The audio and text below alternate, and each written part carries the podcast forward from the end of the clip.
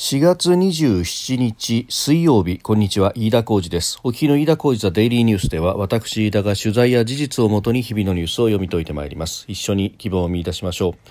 え今日取り上げるニュースまずはウクライナ情勢に絡みましてえロシアがポーランドとブルガリア向けの天然ガスの供給を停止してきたということです。ヨーロッパに対して、まあ、脅しをかけてきたというふうにも受け止められております。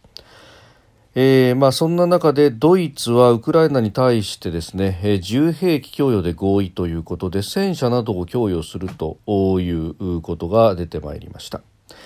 えー、それから知床の観光船の遭難について今日運航会社である、えー、知床遊覧船の社長が初めて記者会見を行いました。えー、さらにはあ自民党の安全保障調査会の小野寺一則調査会長らが総理官邸で今日総理と面会をしまして、え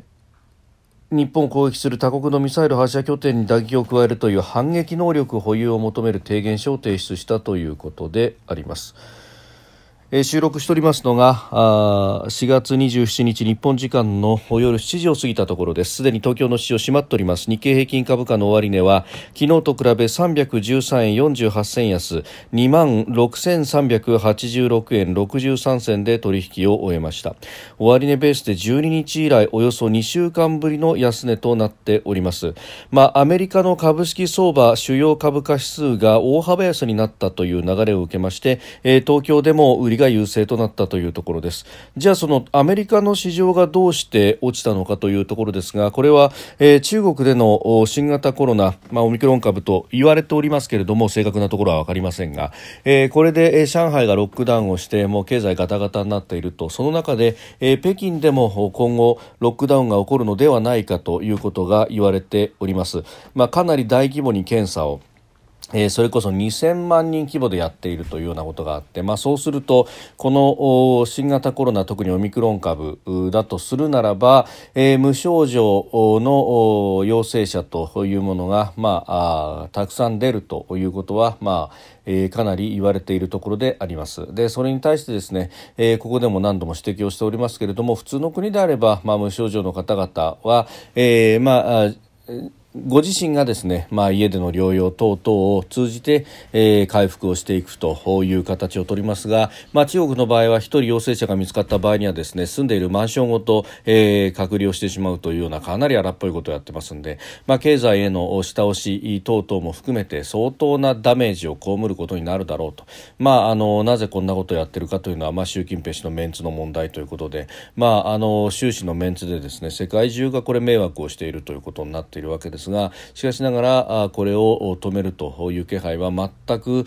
え中国にはありません、まあ、権威主義国家というものがこの感染症に強いんだと機動的にやれるんだということを、まあ、大々的にアピールをしておりましたが逆にですね、え権威主義国家というものは、えー、まあ、トップの特にこの異常にメンツを重んじるというお国柄もありますので、えー、トップがこうと決めたことをですね他の人たちがいや違うんじゃないですかということが全く言えないというこの、えー、脆弱性あるいは火事の効かなさというものがもう白日のもとにさらされていると。あの時権威主義を来賛した人たちというのは一体どういう根拠だったんだろうねということを非常に思うところでありますが、えー、脱線しました、まあ、あのそんなこんなでですね、えー、この中国の経済の先行きさらには世界経済のマイナス面の波及というものを嫌気して、えー、アメリカの主要な株式指数ダウ平均であったりナスダックであったりが大きく落ちた、まあ、それによってえー、鏡のようにですねそれを反射して、えー、東京の市場も起こったということでありました。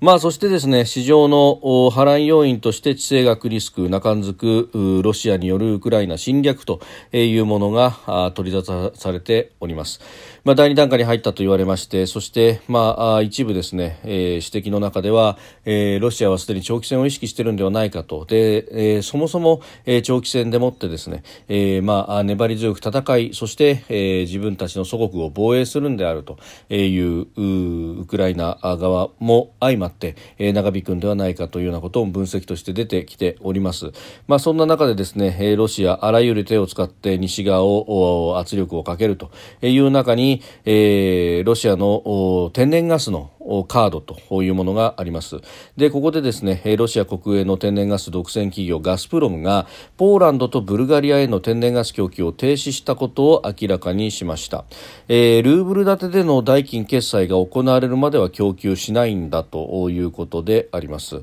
まああのこれ大口の顧客としてはですねポーランドブルガリアのみならずその先にはドイツであったりというところももちろん意識はしてるんでしょうけれどもまずは、えー、こういったまああ経済規模のささほど大きくない。しかしながら、えー、ロシアへのガスの依存度が大きいという国を狙い撃ちにするというところで反応を見ているというのは、まあ、間違いないところなんだろうと思います、まあ、ポーランドにおいては大体、えー、国のエネルギー供給の半分はこのガスプロムからのガスを用いているというようなこともありますので、まあ、これがえー、デモンストレーションだというのは、まあ、間違いのないところなんだろうと思います。で他方ですね、まあ、こうしてエネルギーであったりとかで、まあ、長期戦になればなるほどですねさまざまな形で、え、脅しをかけてきたりあるいは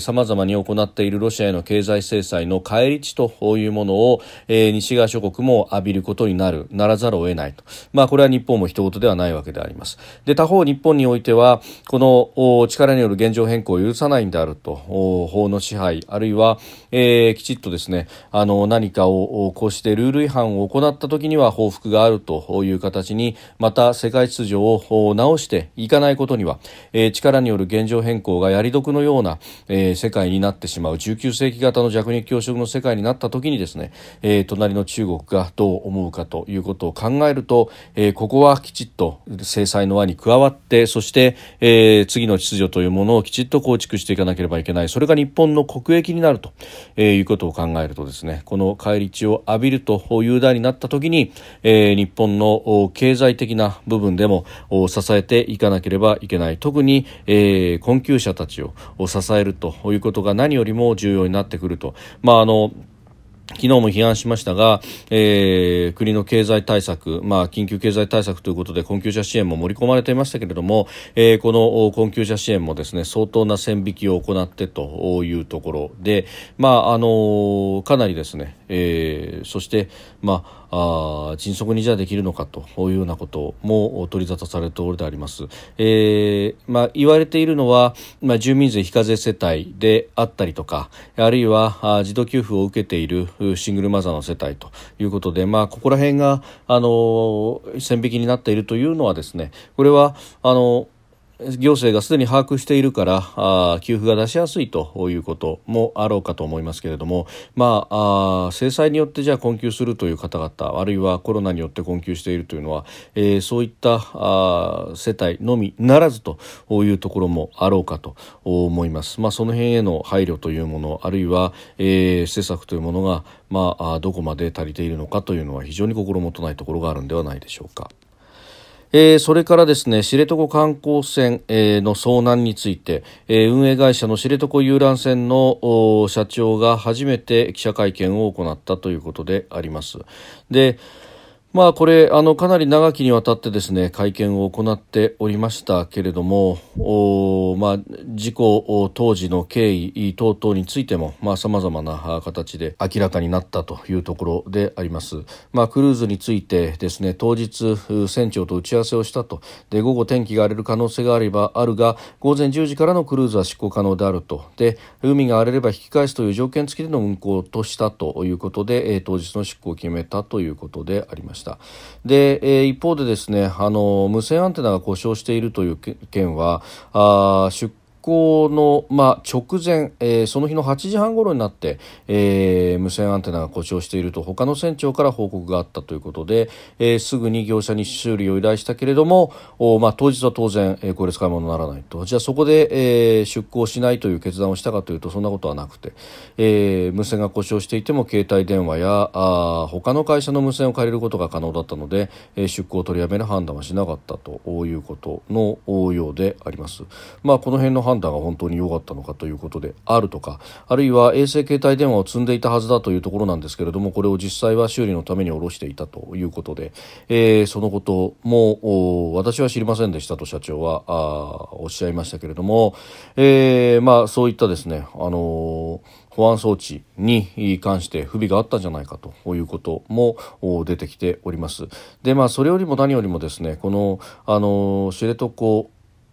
遊覧船という会社、まあ、大量辞職があってでそれからあのえー、人を集めてですね、えー、このシーズンなんとか、えー、始めたという8輪体制だったということであったようですけれども、まあ、あのその辺の経験不足というところについても、まあ、聞かれておりましたが、えーまあ、水上バスとか運転していたそういうところも含めて船長にするという判断があったということのようであります。まあ、あの本来であればベテランの人たちが、まあ、あの3年ぐらいつけて、えー、指導していたというところだそうなんですけれども。えー、シーズンオフの間に意見の不一致で、えーまあ、今年4月になっても入ってこなかった人もいたということで、まあ、その辺のですねえー、まあ技量的にどうだったのかそれで船を出すということであったりとか、まあ、あの働き方ブラックだったというようなあフェイスブックの書き込み等々というものもまた、えー、今後問題になっていくんだろうと思いますが、まあ、そういった、えー、細かい面のみならず、えー、一隻での出港ということもの危険性と、まあ、これあのウトロ港には4社あったということで、まあ、他の3社相当、えー、安全にも気を使いながらやっていたたしそして、えー、その同業他社からですね、まあ、他の船長からも、えー、今回の出航止められたけれども出たというようなことがあったと、まあ、波高3メートルの船という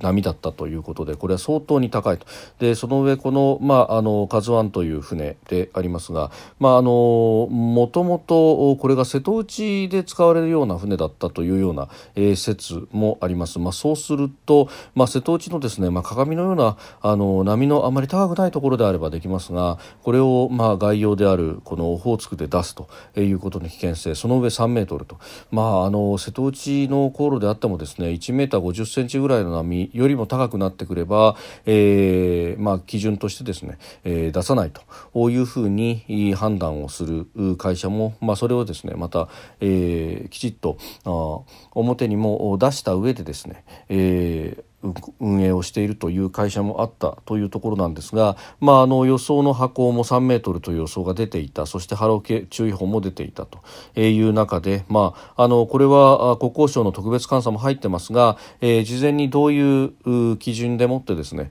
運航の可否を判断していたのか等々というのが、まあ、今後の焦点にもなっていくんだろうというふうに思います。まあ、そしてこれがあの普通にシーズンであればですね、えー、他の会社の船も出ているということで、まあ、その辺の船が現場に急行してお客さんを助ける等々ということはできたんだろうと、まあ、今回の場合は一隻での航行であったということ、まあ、この辺り安全面ということを考えるとですね一隻での航行というものの危険性と。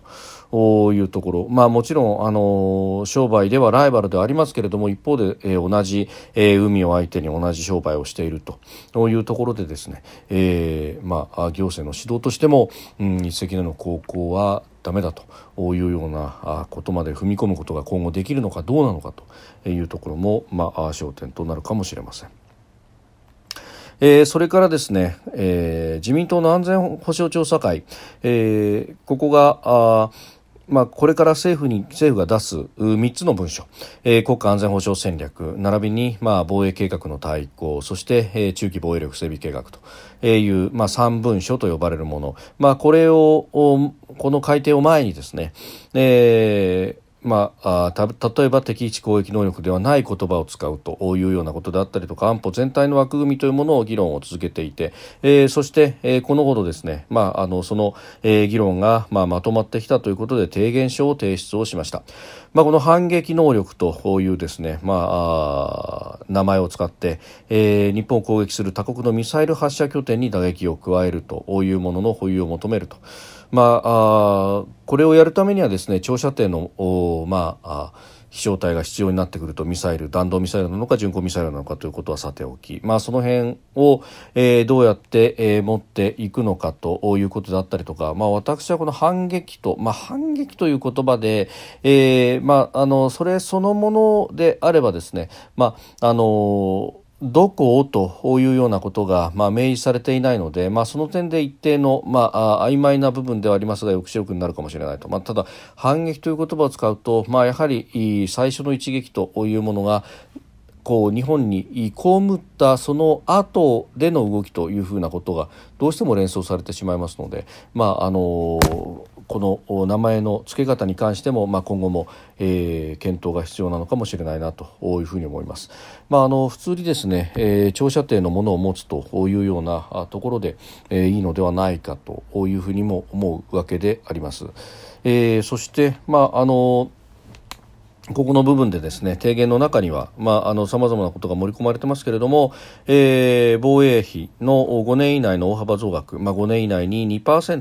というような数字も盛り込まれているというところであります。でこれに関してですね、まあ、あの報道の中では公明党が反対していると。だから夏の参院選後に見込まれる与党間調整が焦点となるというようなことも書かれております、まあ、与党間調整が焦点というふうにですねすぐに政局化してしまうとこういうところはありますが、まあ、のもともとですね、え、例えば各陸海空の自衛隊が持っている正面装備などを見ると、まあ、それこそかなり古く冷戦時代から使っているようなものもあったりであるとか、えー、あるいはですねあの、えー、これから先の情報を統合して運用していくという際に、まあ、あのそういった冷戦時代であるとかあるいは平成の時代から、え、使っていると。もう平成もですね新しいように見えて、え、平成の初期にリリースされたようなものは、えー、30年以上が経っていると。本来であれば耐用年数が来てリタイアするものをですねいま、だにだましだまし使っているというようなこともあるし、え、あるいは隊員さんたちの待遇という面でも、え、今でも実は足らない予算をなんとか垂らしているというのがが現状であってですね。で、えー、ここを今現状この国を守るために何が必要なんだというところから積み上げれば、えー、すぐにもうちょっと、えー、予算は膨らむはずであります。でそれをですね、まあ、あの全てもう予算を増やすということそのものが、えー、戦争への道なんだというようなですねこれは無理筋でもあるし、えー、それが何か、えー、周りの国に対して、えー、圧迫をするからやめた方がいいんだということがこれ与党の中からもですね、えー、出てきておりますけれども、まあ、これあのそもそもエスカレートさせているのはどっちだという話で我々ではなく周りの国々だろうということを考えるとですね、まあ、あの今すぐに、えー、次の補正予算で積むということだって、えー、やるべきなんではないかとも思いますし、えー、言わんやですねこれがですね与党間のその政局になるなんていうのは、えー、愚の骨頂であると、えー、与党のメンツを守って国を守れなくてどうするという話になるんだろうと思います。えー、まああのなんであればですねこれはあの野党側もきちっと提言を出すなりして次の参院選の焦点にきちっとすべきだろうと、まあ、ウクライナの情勢というものに国民の関心がこれだけ多大に払われている今ですね、えー、この国をどう守るのかということが、えー、選挙の一番の争点になってしかるべきであると。いつまでですね外交や安保は表にならないんだというですね、えー、冷戦時代の昭和元禄みたいなことをブツブツ言ってるんだと。いう話なんだろうと私は思うところです。飯田浩司はデイリーニュース月曜から金曜までの夕方から夜にかけてポッドキャストで配信しております。番組ニュースに関してご意見感想飯田 TDN アットマーク Gmail.com までお送りください。飯田浩司はデイリーニュースまた明日もぜひお聞きください。飯田浩司でした。